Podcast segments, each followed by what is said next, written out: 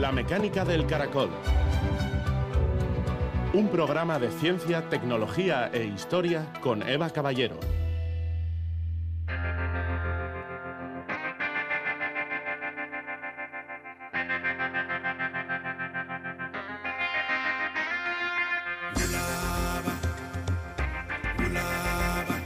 Tierra y agua, los dos fluidos esenciales de los cuales depende la naturaleza, se han convertido en cubos de basura.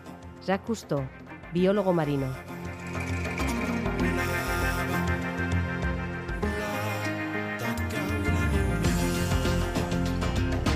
Gabón, la Unión Europea quiere alcanzar en 2050 la neutralidad de carbono, lo que supone emitir a la atmósfera como mucho la misma cantidad de CO2 que pueden absorber de forma natural los sumideros de carbono, los bosques, los suelos, los océanos, que absorben y almacenan el CO2, reduciendo su presencia en el aire.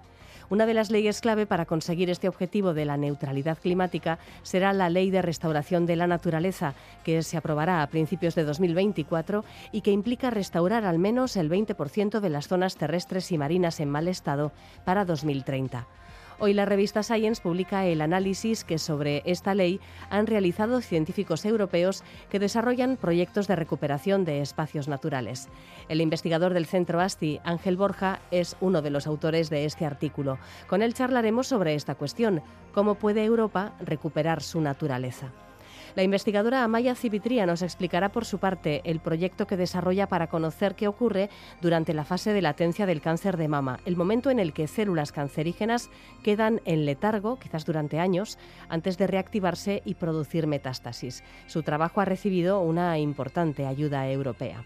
Y además contaremos los resultados de un estudio sobre crononutrición, que ha encontrado una relación entre comer y desayunar tarde con un mayor riesgo de padecer una enfermedad cardiovascular. Así que lo que comemos importa, pero la hora a la que lo hacemos parece que también. Comenzamos.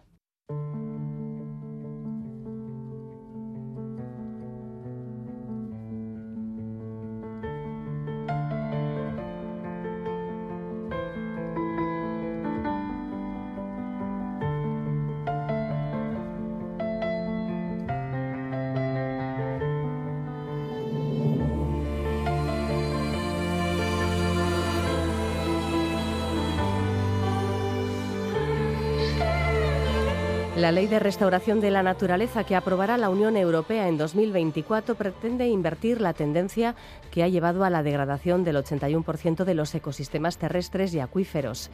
Solo unos ecosistemas sanos resultan productivos y su pérdida se está produciendo a un ritmo alarmante, lo que perjudica a las personas, a la economía y también al clima. La nueva ley plantea un proceso de recuperación continua y sostenida de la naturaleza en las áreas terrestres y marinas de la Unión Europea, con el objetivo que citaba antes, restaurar al menos el 20% de los ecosistemas para 2030 y que todos eh, los que necesiten ser restaurados, ser recuperados, puedan recuperarse precisamente para 2050, deteniendo así la pérdida de biodiversidad. Nos acompaña Ángel Borja, investigador del área de gestión ambiental de mares y costas de ASTI. Es uno de los autores del análisis que sobre esta ley y las perspectivas que se presentan ha preparado un equipo internacional. El artículo se publica en la revista Science este mismo viernes. Y bueno, saludamos ya a Ángel Borja. Buenas noches. Hola, buenas noches. ¿Cuáles son las líneas generales que contempla esta ley para iniciar el camino de restauración de ecosistemas degradados? Por hacernos una idea de qué planteamientos lo sustentan. Bueno, eh, algunos los has eh, ya señalado tú. Eh, sobre todo lo que hace es plantear objetivos claros, como los que has mencionado, dependiendo de si son hábitats, si son especies, etcétera, pues alcanzar un 20% o un 30% de restauración para 2030 o entre un 90 y un 100% para 2050, ¿no? Son objetivos diferentes en función de, pues de si es terrestre, si es marino, si es hábitat, si son especies. Eh, y luego lo que hace también es eh, poner el foco en cada uno de los Estados miembros, es decir, que cada Estado tiene que desarrollar su propia implementación para, para alcanzar estos objetivos eh, y está la, otra cosa que también es importante es que está en conexión también con otras eh, legislación o directivas europeas como puede ser pues la directiva de aguas la directiva de la estrategia marina europea eh, la política agraria común, la política pesquera, con una serie de ponen, todo un poco en relación de manera que eh, los objetivos de recuperación de la biodiversidad vayan en consonancia entre todas las legislaciones. Puede sorprender esta cifra del 81% de los ecosistemas terrestres y mm. marinos pues dañados por la actividad humana. Em, claro, podríamos también especificar en cierta manera eh, qué se entiende ¿no? por un ecosistema pendiente de restauración. Puede ser un lugar extremadamente contaminado y muy evidente y otros paisajes que, bueno, mm, pues que tampoco nos parece que, sea para tanto. ¿no? Cuando hablamos de, ecosistemas degradados, eh, entiendo que el abanico es amplísimo. Eh, sí, eso es. Eh, entra desde lo que has mencionado, pues lugares contaminados, pero también lugares alterados, hábitats alterados por actividades humanas que no cumplen ya su función primigenia. ¿no? Entonces, eh, pues por ejemplo, en el caso terrestre puede ser eh, lugares agrícolas muy degradados o en el caso marino lugares donde se ha pescado, eh, por ejemplo, por arrastre y que ha destruido hábitats de, interés o, vulnerables en, el fondo, ¿no? Como puede ser zonas de, coral de fondo o como puede ser fanerógamas marinas como la Posidonia en el caso del Mediterráneo, lugares que, se han visto alterados por esta por esta actuación de pesca no, sostenible. Eh, por hacernos una idea, ¿podrías eh, citarnos alguna medida concreta que pueda ser contemplada para la restauración de estos ecosistemas? Eh, bueno, cada Estado miembro tiene que desarrollar las medidas que va, que va a implementar para, para recuperar pero pueden ser de, de, diverso de diverso tipo dependiendo de cada uno de los de los objetivos que se quieran cumplir. Eh, por ejemplo puede ser eh, una protección de una zona eh, de una zona marina. En el caso bueno yo lo que he participado ha sido en la zona marina sobre todo una protección de una zona marina en donde pues no se puedan hacer determinadas actividades o que sea una zona muy restringida para la pesca o que se puedan hacer actuaciones como pueden ser desarrollo de arrecifes artificiales o sustratos determinados para que se eh, para que puedan crecer especies que de otra forma no crecerían o eh, descontaminación de lugares eh, contaminados hay multitud de, diferentes actuaciones que se, que se pueden llevar a cabo y que tienen que ser los estados los que tienen que definir. Cada estado tiene también, imagino, que analizar eh, bueno, pues cuál es la situación de su territorio y qué actividades humanas generan mayor impacto en el deterioro de, los, de los ecosistemas, cuáles son las que participan en este deterioro. Pero en general, mm, seguramente has citado una, la pesca, es evidente, la agricultura sería otra. Eh, en general, ¿qué actividades están un poco en el punto de mira para, para ver cómo intentar conciliar lo que es una actividad productiva y necesaria con el cuidado de los ecosistemas. ¿Qué actividades están en este punto de mira? En el, en el caso terrestre es claro que es la, agricultura y la industria, eh, bueno, y también eh, la ocupación urbana, eh, etcétera. Y en el caso marino, fundamentalmente son las actividades como, como la que he mencionado, la pesca, sobre todo la pesca comercial y fundamentalmente la, la de arrastre de fondo, eh, pero también otras actividades como pueden ser el, perdón, el, turismo o la, ocupación de, hábitats eh, costeros eh, por, por en este caso, pues del turismo o la urbanización.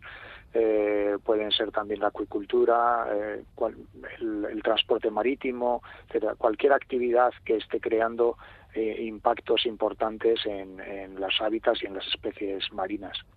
Apuntáis en este artículo que la restauración de la naturaleza genera beneficios económicos. Eh, ¿Nos podrías dar algún ejemplo? Porque, claro, en estos sectores es normal que haya cierto recelo o la sensación de que la limitación de la actividad puede suponer una merma ¿no? en, en su capacidad de producir, de producir servicios, insisto, que son absolutamente necesarios. ¿En qué sentido la restauración de estos ecosistemas pueden ayudar a generar nuevo beneficio económico? Pues por, por, poner un ejemplo muy concreto y muy cercano que tenemos aquí, que es el caso del Nervión, del estuario del Nervión, eh, hace ya un poquitos años que una, una doctoranda nuestra de ASTI, que, hizo la tesis conmigo, eh, em, demostró para el caso del Nervión que la recuperación del estuario ha generado solamente desde el punto de vista de los servicios ecosistémicos que proporcionan las playas o la pesca recreativa, ya solamente con los beneficios económicos de esas dos actividades cubren los gastos eh, que, genera el, saneamiento del estuario. No estudiamos otros muchos eh, servicios ecosistémicos, pero podríamos haber estudiado otros como captura de, carbono o muchos otros, eh, pero solamente con esos dos, es decir, las actividades que se realizan en las playas, el uso de playas y la disponibilidad de unas playas con buena calidad de aguas y la, pesca recreativa ya, ya se cubre. O sea que son una demostración muy palpable y muy cercana de que la restauración y la recuperación de lugares degradados proporciona unos beneficios al ser humano eh, que son que son importantes desde el punto de vista económico pero también desde el punto de vista de la salud. Eh, los lugares eh, con buena salud ambiental eh, se ha demostrado que son lugares donde la gente que vive cerca también tiene una mejor salud, eh, tanto física como mental. Mencionabas antes la conexión de esta ley con otros proyectos legislativos de la Unión Europea. ¿Esta restauración de la naturaleza es imprescindible además, por ejemplo, para conseguir ese objetivo de neutralidad climática en la Unión Europea? Sí, sí, sí. Hay, eh, eh, muchos objetivos, ya mencionado antes, eh, mucha legislación que está vinculada de alguna manera a la restauración, a la ley de la restauración de la naturaleza, puesto que esto va a permitir conseguir otros otros objetivos colaterales, por así decir alcanzar el buen estado ambiental de los mares, el buen estado ecológico de los ríos, alcanzar favorable estado ambiental o de hábitats, y también eh, desde el punto de vista climático, por supuesto, puesto que, por ejemplo, antes mencionaba las fanerógamas marinas, que son uno de los, de los principales capturadores de carbono en el, en el mar, pues bueno, pues unas, unas comunidades, unas eh, poblaciones de, de fanerógamas marinas en buen estado van a capturar más carbono y por tanto van a contribuir a, rebajar los problemas relacionados con, el cambio climático. En lo que respecta a los ecosistemas marinos, el área de investigación del Centro Tecnológico ASTI, em, ¿cuál es la situación de los ecosistemas vascos eh, marinos y qué medidas de restauración, por ejemplo, podrían ser eficaces en nuestro entorno?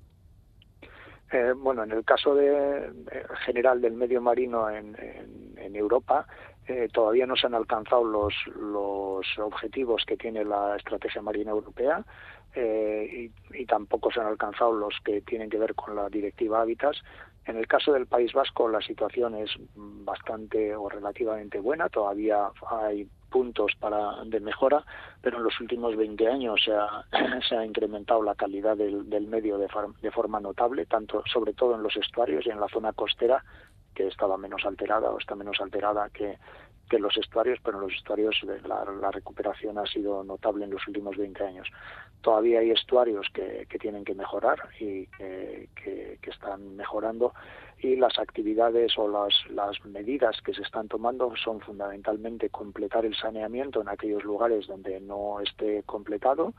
Eh, se están haciendo también eh, actuaciones o se van a hacer actuaciones también de recuperación de, de hábitats degradados en estuarios, ya se han hecho en el pasado algunas y en el futuro se tendrán que seguir haciendo, y eh, también eso, descontaminación de lugares, eh, y bueno, pues hay, por ejemplo, en el plan hidrológico eh, que se aprobó recientemente y que es para los próximos seis años, hay una serie, una batería de medidas bastante importante en relación con, con las, eh, con, la recuperación del medio tanto acuático, ríos, estuarios, costas, como medio marino en general.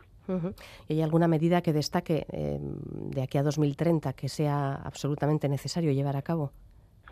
Bueno, eh, completar el saneamiento, es, eso desde luego hay que, hay que hacerlo eh, y posiblemente en el futuro ampliarlo a poblaciones menores de 2.000 habitantes, porque actualmente son las poblaciones mayores de 2.000 habitantes las que, las que tienen el saneamiento, las que están obligadas a sanear y en el futuro pues ir, eliminando también todo lo que tiene que ver con con los eh, vertidos difusos. Son aquellos que provienen pues por ejemplo de escorrentía. Una vez que llueve de escorrentía de carreteras de lugares industriales etcétera que pueden aportar determinados contaminantes al, medio marino. Y otra de las cosas que, que, habrá que ver en un futuro cercano es todo lo que tiene que ver con los, las sustancias emergentes por ejemplo los medicamentos y todo este tipo de, sustancias que, a través de los eh, del, saneamiento pues acaban en, los ríos y en el mar y que pueden tener una importancia eh, en los cambios que se dan en la biodiversidad ¿no? y por supuesto también otra de las cosas que hay importante es eh, todo el tema de plásticos microplásticos basuras que también hay que hay que evitar su llegada a los ríos y al mar en este artículo publicado en Science, en el que analizáis la ley de restauración de la naturaleza, eh, ¿qué retos eh, pensáis que, debe afrontar, afrontar, la nueva ley? ¿Cuáles son los quizás escollos que, habrá que salvar a vuestro eh, juicio? Un, principal, un escollo importante puede ser la reticencia de algunos grupos, tanto políticos como sociales, ante, ante la ley, ¿no? Porque es, es, exigente, pero es verdad que nos jugamos mucho tanto desde el punto desde el punto de vista de la biodiversidad como desde el punto de vista del bienestar humano. Eh, para ello, para, para vencer estas reticencias, lo que hay que hacer es trabajar eh, conjuntamente con, con, los sectores más, más afectados, como pueden ser la agricultura, la pesca y otros sectores como el turismo, etcétera. Eh, y luego también puede haber problemas relacionados con la financiación de, de, las, eh, de estas medidas que hay que tomar, puesto que bueno, pues eh, hay, hay muchas demandas sociales de, de diferente tipo y aquí va a haber que invertir, ¿no? Entonces aquí lo que habrá que hacer es no solamente una inversión pública, sino también una inversión privada en, en aspectos de recuperación de, lugares degradados que pueden ser luego utilizados en, en, otro sentido que no sea tan dañino para el medio ambiente. Hay organizaciones ligadas a los sectores eh, bueno, pues más afectados que mencionabas que apuntan a que esta ley tiene una alta carga ideológica pero poca base científica. ¿Qué les dirías? Bueno, eso eh, estamos en un, en un momento de negacionismo de todo lo que es científico y desde luego no, no es así. La prueba está en que en, para, en este caso concreto los, eh, los que hemos participado en este proyecto somos coordinadores de diferentes proyectos europeos que están trabajando tanto en el medio terrestre como en el medio acuático y en el medio marino eh, en, proyectos sobre la biodiversidad, la recuperación de la biodiversidad y eh, por tanto las, las, la base de lo que de lo que ahí se ha vertido es, es fundamentalmente científica ¿no? eh, negar eh, esto lo único que hace es retrasar las soluciones y posiblemente poner en peligro no ya el medio ambiente que también sino también nuestra salud y nuestra supervivencia como especie bueno, pues em, una nueva ley, la de restauración de la naturaleza, que verá la luz a principios de 2024, según el calendario establecido en la Unión Europea, y sobre el que un grupo de científicos de diferentes países han escrito este artículo de perspectiva desde en la revista Science. Em, una última cuestión, Ángel. La implementación de medidas eh, en un momento dado es decisión de cada país. Esto puede generar una situación eh, en la que las estrategias vayan a diferente velocidad según el país en el que nos encontremos. Sí. Sí, es una de las cosas que apuntamos también en el artículo, que esto puede ser un problema porque, porque realmente va a depender un poco de los de la financiación de cada, de cada país. Una, una de las soluciones que apuntamos también es eh, la posibilidad de que el Banco Europeo de Inversiones eh, pueda, pueda facilitar esto, pueda invertir en, en la recuperación de, de estos lugares eh, para, para luego utilizarlos en otros usos, eh, no solamente eh, de protección del medio ambiente, sino también usos que sean compatibles o que sean sostenibles para, para la preservación de la biodiversidad. Bueno, el grado de cooperación con los sectores económicos que hemos citado es fundamental, es una cuestión prioritaria para que esta ley llegue a buen término y, y, no sé si también la cuestión más pedagógica de cara a la sociedad en general, si es algo en lo que hay que trabajar también, Ángel.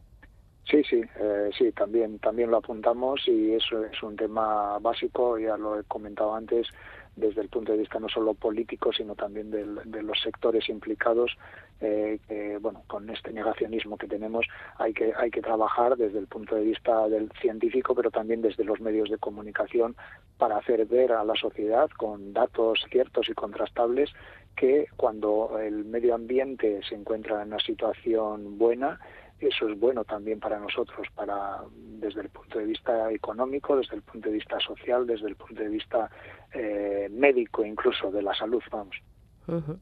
Bueno, pues eh, imagino que a lo largo de estos próximos años eh, se va a tener que, trabajar el, tema de los aliados, ¿no? De hecho, cuando hablamos de agricultura hay, modelos de agricultura sostenible que no tienen nada que ver con la agricultura intensiva, con la pesca pasa exactamente lo mismo y bueno, con tantos y tantos otros em, eh, sectores económicos que hemos citado. Entonces, bueno, ir, ir consiguiendo bueno, pues complicidades, colaboraciones va a ser una de las claves seguramente, ¿no? Sí, sí, sí, sí, así es. Eh, hay que trabajar conjuntamente para para, para salir adelante tanto desde el punto de vista social como económico y como ambiental. Bueno, pues eh, nos jugamos mucho con esta, con esta historia, ¿no? Es algo a, dejar de lado o a pensar que, es algo que puede esperar. 2030 eh, es, como quien dice, pasado mañana, 2050 casi, casi también, ¿verdad, Ángel? Sí, sí, totalmente. Está a la vuelta de la esquina. Exactamente. Y hay una, pues una, una gran, eh, una gran necesidad de, de actuar de forma urgente. Ángel Borja del Centro Tecnológico ASTI, pues muchísimas gracias. Buenas noches. A vosotros por vuestro interés.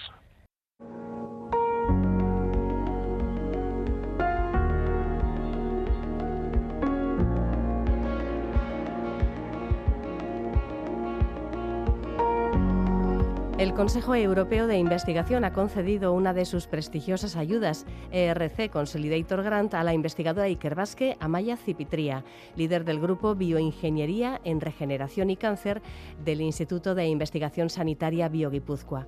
Los 2.350.000 euros obtenidos servirán para desarrollar el proyecto Dormatrix, cuyo objetivo principal es modelar la latencia del cáncer utilizando biomateriales y sistemas de microfluídica. Buenas noches, Amaya. Hola, buenas noches. ¿Se sabe qué es lo que hace posible que células cancerígenas permanezcan latentes? En ocasiones puede ser que durante años y que luego acaben produciendo metástasis. Bueno, esa es una de las preguntas centrales de nuestro proyecto en el que estamos investigando nosotros y otros grupos y es, una pregunta muy importante. Entonces, se entiende cómo algunos factores pueden favorecer que esto sea posible, pero es una pregunta abierta muy importante a día de hoy. Y bueno, algo también interesante, tu formación es en bioingeniería y ciencia de los materiales. ¿Cómo fue tu aproximación a la investigación en biomedicina? Sí, bueno, yo cuando estaba haciendo mi tesis doctoral en Inglaterra estaba en un entorno interdisciplinar y trabajaba con compañeros en, el, departamento de biología y de bioquímica, entonces me fui impregnando un poco con, con esas otras preguntas más de características más biológicas o biomédicas y fue en mi etapa postdoctoral en la que empecé a emplear biomateriales en el contexto de regeneración de grandes efectos óseos. Y desde entonces han pasado muchos años, pero ha sido un poco nuestro trabajo, ¿no? Utilizar materiales en el campo de regeneración y luego ahora en los últimos cinco años utilizar materiales para entender procesos de patológicos, como en concreto la metástasis ósea. ¿En, qué consiste el proyecto Dormatrix? En el proyecto Dormatrix queremos investigar la fase invisible y asintomática de las metástasis. Entonces, las pacientes de cáncer de mama, después de un tratamiento inicial, pueden sobrevivir asintomáticas durante muchos años. Sin embargo, por desgracia, el cáncer puede reaparecer en forma de metástasis en otros órganos. Y esto es debido a que algunas células tumorales pueden evadir ese tratamiento inicial y sobrevivir latentes durante muchos años. Entonces, la latencia del cáncer y su reactivación en forma de metástasis es un campo desconocido, pero al mismo tiempo nos ofrece una ventana de oportunidad para desarrollar nuevos tratamientos que puedan retrasar o prevenir la metástasis. En eso en lo que queremos trabajar en nuestro proyecto. ¿Y por qué os habéis centrado concretamente en el cáncer de mama? El, cáncer de mama es la principal causa de muerte por tumor en mujeres. Eh, uno de cada ocho mujeres van a desarrollar cáncer de mama. Esto es, esto es eh, muchas mujeres. La buena noticia es que la probabilidad de supervivencia es muy alta, pero desgraciadamente un 30% de ellas tendrá metástasis. Y las metástasis hoy en día todavía no se curan. Y bueno, mm, el objeto del proyecto es el, estudio con biomateriales y con sistemas de microfluídica. ¿Nos puedes explicar esto un poco en qué consiste? Porque a priori, em, cuando hablabas de regeneración ósea, por ejemplo, usando biomateriales, bueno, pues es fácilmente comprensible, ¿no? Ahora, ¿cómo, ¿cómo se puede entender esta fase invisible de, células cancerígenas en base al uso de, biomateriales? Y, ¿Y qué es esto de los sistemas de microfluídica? Sí, en el proyecto Dormatrix queremos hacer modelos de ingeniería de la latencia del cáncer de mama para poder estudiar sus mecanismos. Entonces, en el laboratorio queremos hacer crecer las células tumorales de forma controlada. Por ejemplo, queremos que células individuales no se dividan o tener pequeños nódulos tumorales donde algunas células se dividen y otras se mueren a la misma velocidad. Y esto imitaría esos estadios tempranos de la, y asintomáticos de la metástasis. Para poder hacer esto en el laboratorio vamos a usar diferentes tipos de hidrogeles que imitan el microambiente donde existen esas células tumorales y además utilizaremos sistemas de microfluídica para poder controlar la comunicación entre esas células o esos nódulos. Tenemos que es crear eh, modelos donde se replique lo que sería el, funcionamiento de la enfermedad. Y, qué tipo de biomateriales usáis? Eh, ¿Qué, origen, ¿Qué orígenes pueden tener, por ejemplo? Bueno, eh, utilizamos diferentes, pero de los más importantes son hidrogeles en base de alginato, que se obtiene de las algas. Eh, eso es uno de los materiales más importantes que utilizamos. Que en definitiva es como, como la gelatina que se puede utilizar en, para hacer reposterías, un, poco ese tipo de material. Sí, ¿Y, por qué? ¿Tiene características que lo hacen especialmente válido para este tipo de modelos? Eh, lo, que lo que es muy interesante de los alginatos es que es un material, bueno, es biocompatible como muchos, pero es inerte. Entonces, eh, permite modificarlo de forma controlada, de forma que podemos controlar propiedades biofísicas, por ejemplo, como de rígido o como de blando es, propiedades de adhesión, si las células se pueden adherir o no, propiedades de degradación, y esto hace, esto nos ofrece una versatilidad y un control de diferentes características para poder imitar diferentes tejidos que encontramos en el, en el cuerpo humano imagino que trabajaréis con otro tipo de, profesionales. Cuando eh, en eh, ingeniería, en bioingeniería y ciencia de los materiales os cruzáis con la parte más eh, biomédica, ¿qué tipo de equipos surgen, por ejemplo? ¿Qué, tipo de, profesionales vais a trabajar en Dormatrix? Sí, bueno, nuestro grupo actualmente es, muy interdisciplinar. somos ingenieros biomédicos, y, pero también tenemos químicos y biólogos en el grupo biólogos, biotecnólogos. Y ahora con Dormatrix esto va a aumentar todavía, el grupo va a crecer y la, el grado de interdisciplinaridad también va a aumentar. Vamos a incluir eh, investigadores que, que, trabajen con temas de análisis de imagen 3D y también eh, computación, eh, simulaciones matemáticas. Sí, bueno, la cuantía de la beca supone todo un espaldarazo a vuestra línea de investigación y además, bueno, sabemos que son ayudas que se centran en proyectos muy innovadores. ¿Qué esperanzas tenéis en torno a, Dormatrix? bueno, lo primero, este proyecto nos, nos, da una gran estabilidad al equipo actual y, esto nos va a poder permitir contratar a nuevas personas, incluir nuevas competencias, hacerlo más interdisciplinar y tener una perspectiva a medio plazo que es muy importante para el desarrollo de nuevas ideas y nuevos conceptos. Esto es, esto es eh, lo más importante. ¿no? lo que se puede hacer con una perspectiva de cinco años no es lo mismo que con, proyectos de uno o dos años. Y en cuanto al proyecto en sí, eh, pues yo tengo mucha ilusión de poder crear, de poder desarrollar nuevas tecnologías que nos permitan simular esos estadios iniciales y actualmente todavía invisibles, no detectables de la enfermedad, con dos objetivos, entender mecanismos para poder abortarlos, para poder interrumpirlos, lo cual nos permitiría retrasar o incluso prevenir ese estadio irreversible de la metástasis. ¿Con qué plazos trabajáis en el proyecto? Es un proyecto de cinco años. Empezará el año que viene y son, y son cinco años eso es, un proyecto de cinco años, con la idea de que, de que se, se abre una nueva línea de investigación que irá más allá de esos cinco años. Ajá. Bueno, pues eh, un proyecto a, seguir, a tener en cuenta en estos próximos cinco años para ver qué resultados vais obteniendo. Amaya Cipitría, pues muchísimas gracias. Un saludo. Muchas gracias, muchas gracias a vosotros.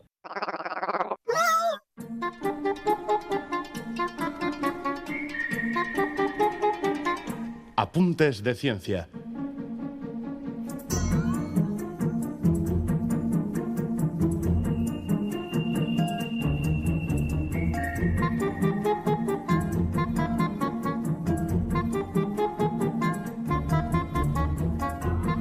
En el 70% de los embarazos las mujeres sufren náuseas y episodios de vómito, sobre todo durante el primer trimestre. En algunos casos esta condición se convierte en hiperémesis gravídica, la HG, que requiere tratamiento médico porque puede resultar un peligro para el feto. Un estudio dirigido por Stephen O'Reilly de la Universidad de Cambridge ha descubierto que la responsable de este malestar es una hormona que producen las mujeres, pero también en gran medida los fetos, la GDF15, que al actuar en una zona de la base del cerebro de la madre desencadena las náuseas y el vómito. Los síntomas que las mujeres experimentan están relacionados con la sensibilidad que tienen a la presencia de esta hormona. Los autores han visto que niveles más bajos de GDF15 antes del embarazo se asocian con un mayor riesgo de desarrollar esta enfermedad. Unos hallados que sugieren que quienes tienen niveles iniciales más bajos de la hormona tienen más probabilidad de experimentar los síntomas más severos a medida que los niveles de la hormona que provoca el eh, feto aumentan durante el primer trimestre. Comprender este mecanismo puede ser fundamental para encontrar formas seguras de tratar la hiperemesis gravídica. El objetivo sería bloquear la entrada de la hormona al receptor específico en el cerebro de la madre.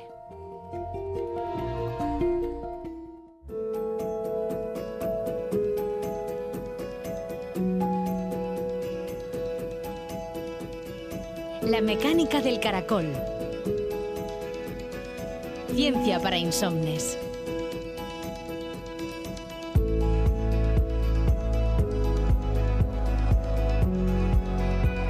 Somos animales diurnos que alargamos mucho el día, o sea que vivimos mucho de noche.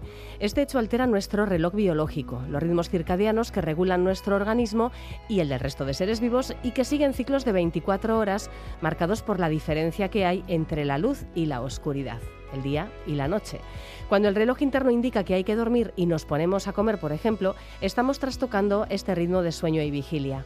Las alteraciones del sueño son una de las consecuencias más evidentes de no respetar estos ritmos circadianos, pero también nos hace más vulnerables a problemas de salud, por ejemplo, alteraciones del ciclo metabólico y hormonal. Hay evidencia de aumento del riesgo de cáncer, de enfermedad cardiovascular y metabólica. Y hoy nos vamos a acercar precisamente a los resultados de un estudio que analiza una de las cuestiones más ligadas a la alteración de los ritmos circadianos, la hora a la que comemos.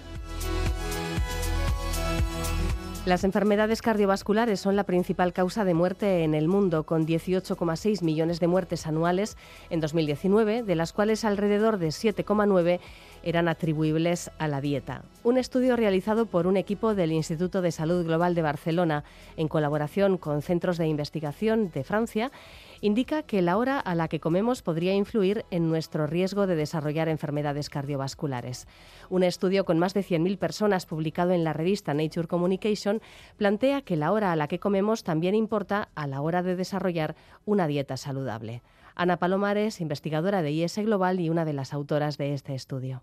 Los resultados de nuestro estudio muestran que el hecho de tener unos hábitos de comidas tardíos, realizando una primera comida más tarde de las 9 de la mañana o una cena más tarde de las 9 de la noche, em, se puede asociar con un mayor riesgo de desarrollar enfermedades cardiovasculares, especialmente parece que entre las mujeres.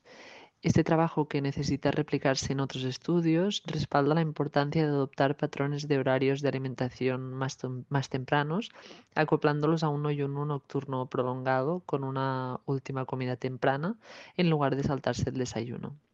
Nuestros resultados son consistentes con estudios experimentales y observacionales previos.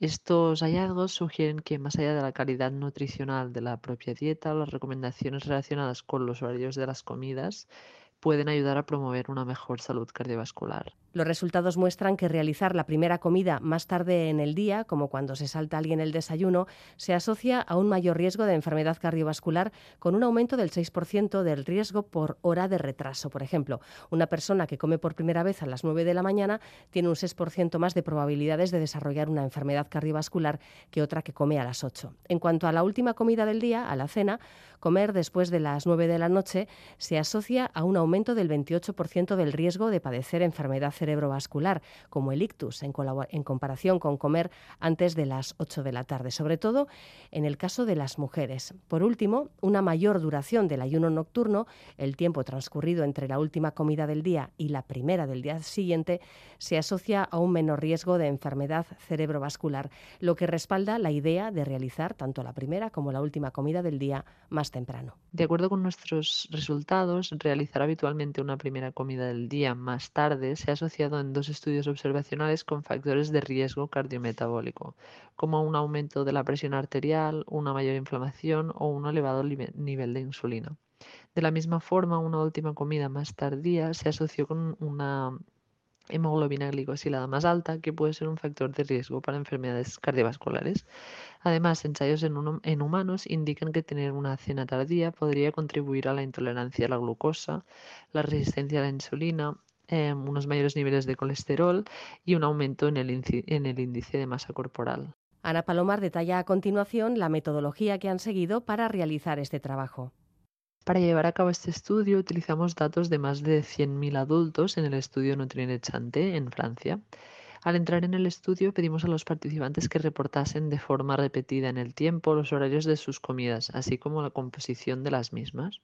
Con esta información pudimos calcular la hora de la primera y última comida de cada participante y el número de comidas por día. A continuación, seguimos estos participantes durante una mediana de siete años y observamos cuáles de ellos desarrollaron enfermedades cardiovasculares. A través de modelos estadísticos de riesgos proporcionales de Cox, examinamos la asociación entre los hábitos de los participantes con respecto a las horas de las comidas y el riesgo de desarrollar enfermedades cardiovasculares durante el seguimiento del estudio. Para reducir el riesgo de posibles sesgos, tuvimos en cuenta un gran número de factores de confusión, especialmente sociodemográficos, como la edad, el sexo o la situación familiar, también la calidad nutricional de la dieta, el estilo de vida y el ciclo de sueño. ¿Y por qué a la hora de recabar datos en estas más de 100.000 personas se han centrado concretamente en el desayuno y la cena? En nuestro estudio nos hemos centrado principalmente en la primera y la última comida del día. La primera comida es importante ya que es el, es el momento en el que se rompe el ayuno nocturno y cada vez se está viendo más su influencia en la regulación de los relojes biológicos. Por otro lado, la hora de la última comida del día también es muy relevante, ya que si ésta se hace muy tarde, cuando nuestro cuerpo debería estar en reposo, también puede causar alteraciones en nuestro reloj biológico.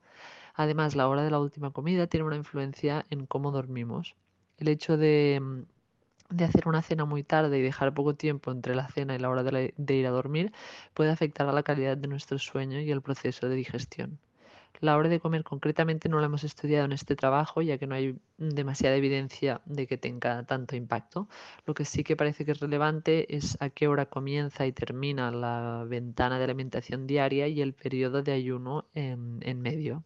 La crononutrición surge como un campo de estudio interesante que analiza la relación que existe entre el momento en el que se ingieren los alimentos, los ritmos circadianos y la salud, y que plantea recomendaciones para no acentuar el desfase entre los ciclos naturales y nuestro reloj biológico. La hora a la que comemos juega un papel importante en nuestro metabolismo ya que tiene, ya que tiene influencia sobre el reloj interno de nuestro cuerpo. Comer tarde en la noche puede interrumpir este reloj, lo que puede llevar a problemas cardiometabólicos como el aumento de peso, interrupciones en el metabolismo de los lípidos y una mayor inflamación. Comer durante la fase de descanso del cuerpo, cuando los niveles de la hormona del sueño o, eh, melatonina están altos, podría conducir a la intolerancia a la glucosa y niveles más altos de azúcar en sangre. Eh, ciertos estudios en animales muestran que retrasar la primera comida del día o comer tarde en la noche está relacionado con un aumento em, del peso corporal, eh, de grasa en el hígado y alteraciones en la expresión génica relacionada con el metabolismo de los lípidos. Nuestros resultados muestran que un ayuno prolongado podría ser beneficioso para reducir el riesgo de desarrollar enfermedades cerebrovasculares como el ictus, pero también vemos que hacer un desayuno y una cena, tarde puede ser perjudicial. Por tanto, lo ideal sería alargar el periodo de ayuno nocturno, haciendo la última comida del día más temprana, antes de las 8 de la tarde, en vez de saltándose el desayuno. Estos resultados, que deben reproducirse en otras cohortes y mediante estudios científicos adicionales y con diseños diferentes, ponen en todo caso de relieve el papel potencial del horario de las comidas en la prevención de las enfermedades cardiovasculares.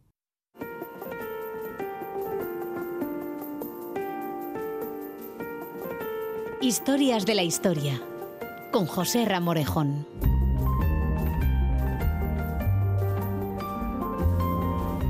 Es bien conocido el interés que tiene el ser humano por crear referencias que le permitan medir el paso del tiempo, de minutos, de horas, el paso de los días, de las semanas, de los meses, de los años y así llegamos a esa idea fantástica que es el calendario. Hoy José Ramorejón regresa a la mecánica del caracol para traernos una de sus curiosidades. Hoy el calendario republicano que durante 13 años se impuso en Francia y sus colonias tras el triunfo de la revolución. El, digamos, calendario revolucionario francés. Hola, Morejón. El, calendario republicano se le conoce así, como el calendario republicano Pero francés. repúblicas ha habido muchas. Pero eh, revolución es esta. Sí, eh, efectivamente. Si hablamos de revolución. Se cargaron todo lo que. Todo por lo, menos en Europa. Hasta el calendario.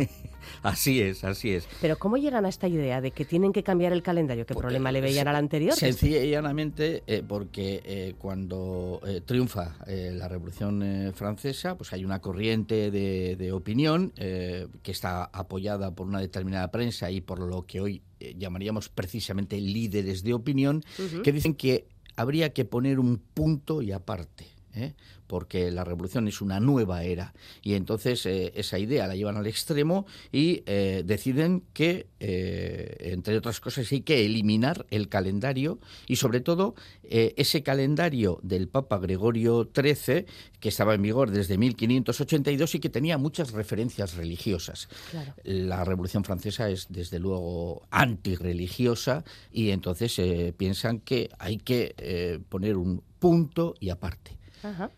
Bueno, ¿y qué es lo que establece este calendario republicano? Bueno, la Convención Nacional, que era el órgano representativo que aglutinaba tanto a los poderes ejecutivos como al legislativo, eh, publica eh, un decreto que establece ese nuevo calendario el 24 de noviembre de 1793, o sea, el 4 de frimario del año 2. Eh, porque cambian los nombres a todo. Hay eh, varios intentos eh, por em, o, varias opiniones que se van sucediendo por fijar cuál tiene que ser el día 1 del año 1. Entonces, unos dicen que la nueva era tiene que ser cuando se toma la Bastilla. Bueno. Otros dicen que no, que no, que no, que tiene que ser cuando se abren los estados generales en 1879 en Versalles. Esto es el 5 de mayo. Otros no, no, no, no, no, no que el día en el que el tercer Estado se declara Asamblea Nacional, o sea, el 20 de junio. Eh, bueno, al final decidieron que el día 1 eh, sería el de la nueva era, día, sería el 1 de enero de 1789 como primer día de la era de la libertad. En un primer momento deciden que días y meses, porque en esto tampoco se ponen de acuerdo, que días, meses y años fueran numerales, para así eh, quitar toda referencia religiosa. Pero claro, a la hora de poner las fechas en los documentos oficiales, pues te salían fórmulas como esta. El quinto día de la segunda década del segundo mes del segundo año de la República. quedaba para un la poquito... burocracia, que mira que en Francia la burocracia tiene su aquel. Pues quedaba un poquito largo. Hasta es excesivo para ellos, efectivamente. Sí, sí, sí. Bueno, al final eh, deciden eh, que eh, en el calendario republicano los años empezaran en el equinoccio de otoño que tuvieran 12 meses de 30 días cada uno, pero las semanas pasan de 7 a 10 días. Los nombres de los meses adoptan denominaciones de fenómenos naturales y de la agricultura. Os voy a enumerar eh, eh, algunos de los nombres de, estos meses porque hay que reconocer que sí que había un cierto gusto poético eh, por determinar estas, estas cuestiones. Por ejemplo, vendimiario a partir del 22, del 23 o del 24 de septiembre. vendimiario, que está claro que tiene que ver con la vendimia. Brumario, que viene de brum, de bruma, el 22, 23 o 24 de octubre. Otra cosa, tampoco empezaban el mismo día. Cada año empezaban en un día diferente. Bueno frimario, eh, del latín eh, frima, eh, que se escarcha a partir del 21, 22 o 23 de noviembre, nivoso, el diciembre, pluvioso, enero, ventoso, febrero, germinal, marzo.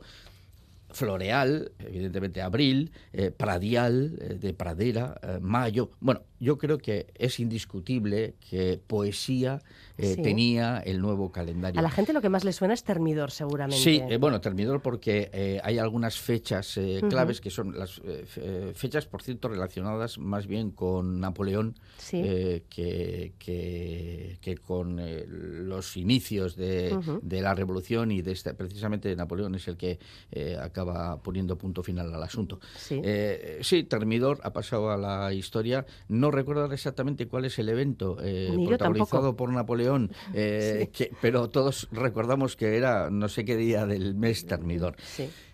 Julio, por cierto. Sí, bueno, Sigue, sí, efectivamente.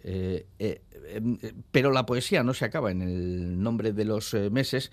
también cada día, en el calendario gregoriano, cada día eh, em, estaba mm, dedicado a un santo.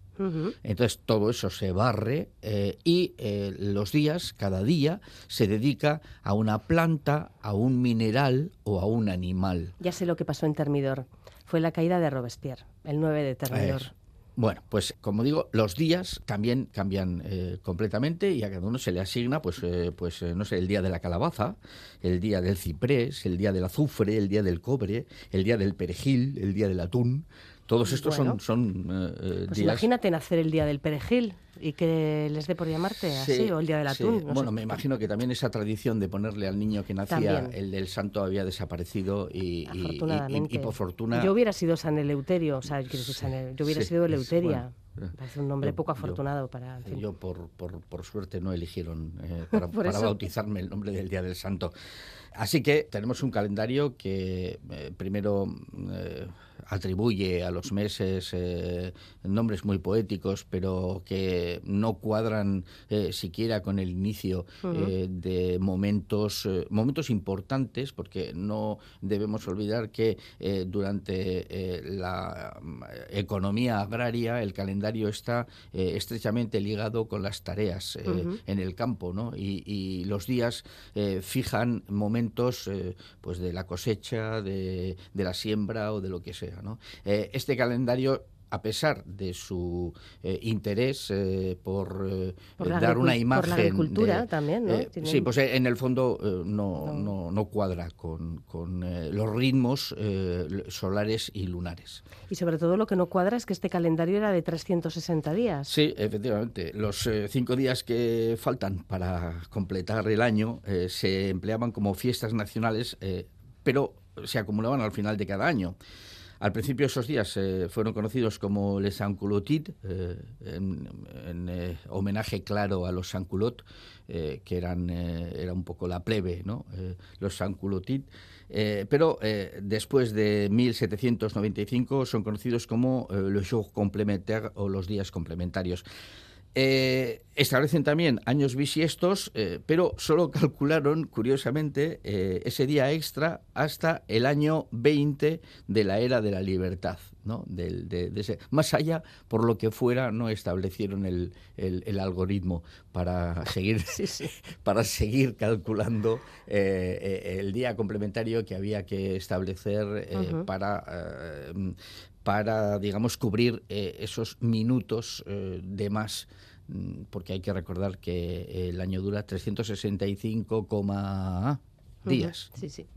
Bueno, la cuestión es que una cosa es el ímpetu revolucionario y otra cosa es, el ser eficiente y el ser práctico. Y este calendario muy práctico no era.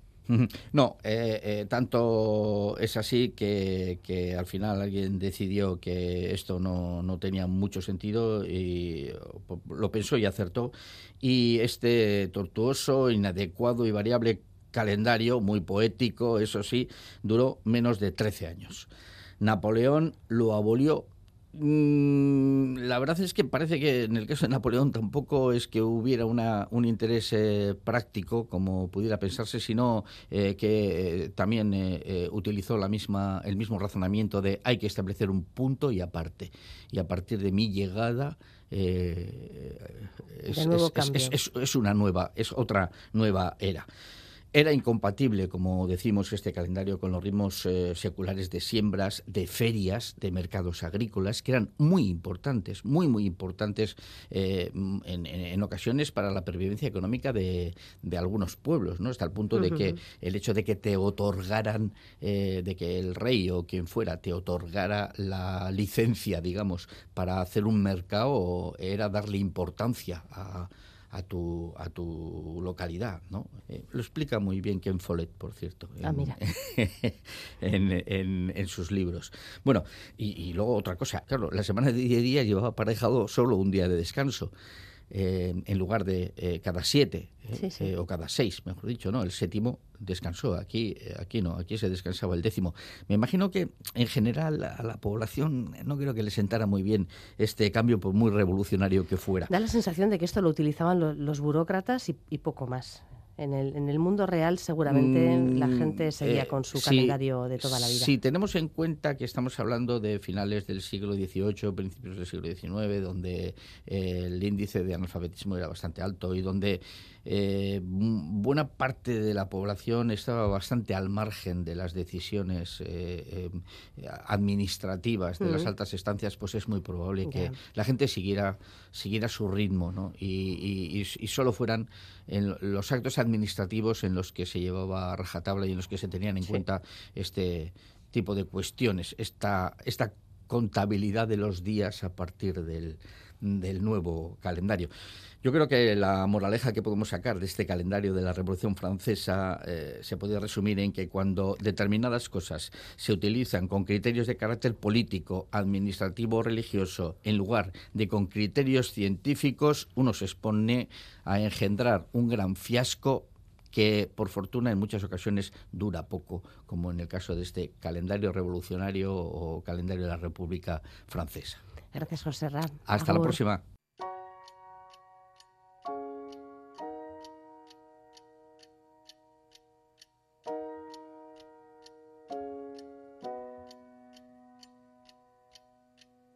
There's a rhythm and rush these days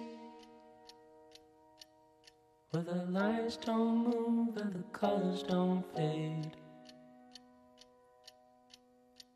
Leaves you empty with nothing but dreams. In a world gone shallow, in a world gone mean. Sometimes there's things a man cannot know. The gears won't turn and the leaves won't grow. There's no place to run and no gasoline. Engine won't turn and the train won't leave. Engines won't turn and the train won't leave. I will stay